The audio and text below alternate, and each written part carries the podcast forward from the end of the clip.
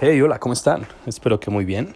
Hoy es el día número 25 para el reto de hacer reír y dar. Y estoy ya muy contento por los cinco días que faltan. También porque parte de esos días van a ser en Navidad. Y pues a ver qué toca. Espero que algo bonito. Pero el día de hoy me gustaría compartirles a ustedes una de mis experiencias más recientes eh, pues de la vida.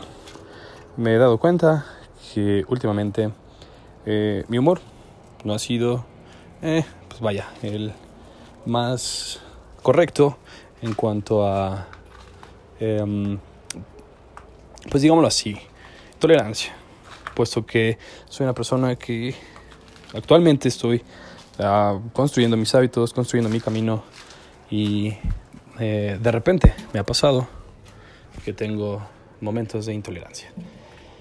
Eh, este canal, este podcast, sin duda alguna es pues para compartir mis experiencias, pero también con esta situación que me ha pasado, eh, se me hizo muy apropiado, se me hizo bastante oportuno eh, hacerles este podcast o hacer este contenido, puesto que algunas veces me han dicho, oye, pues estás predicando con tu positividad, eres perfecto o algo por el estilo, como para dar consejos a las personas y pues la respuesta es no. No lo soy. soy una persona que también ha cometido ha cometido errores y lo seguiré cometiendo. Pero eh, me parece que de alguna u otra forma, mientras una persona está intentando mejorar o está intentando hacer menos recurrente los fallos que tiene, es digno de respeto, digno de que tengas un, una consideración hacia con esa persona. Entonces, sí, realmente uh, me, me, sigo enojando, sigo a veces llegando tarde en algunas ocasiones, a veces también me hace falta motivación para inspirarme en el día, llego a tener domingos flojos uh, o días donde me gustaría ver una serie o veo uh, contenido en internet, pero procuro que sean el menor cantidad de tiempo posible, que estas actitudes se reconozcan y se trabajen para que no ocurran frecuentemente. Por supuesto, por supuesto que estoy mejorando, soy una persona de 24 años que para nada es experta en la vida y eso lo tengo que admitir. Pero para, para ti que estás escuchando este podcast y que quieres tener una vida completamente perfecta, eso va a ser muy complicado de que pase por mucho tiempo. Lo puedes hacer, puedes tener días perfectos, puedes tener horas perfectas, puedes tener meses completos, años perfectos, pero en algún momento vas a tener algún tipo de desliz ya sea con tu carácter, con algún hábito, con alguna persona, con algún sentimiento.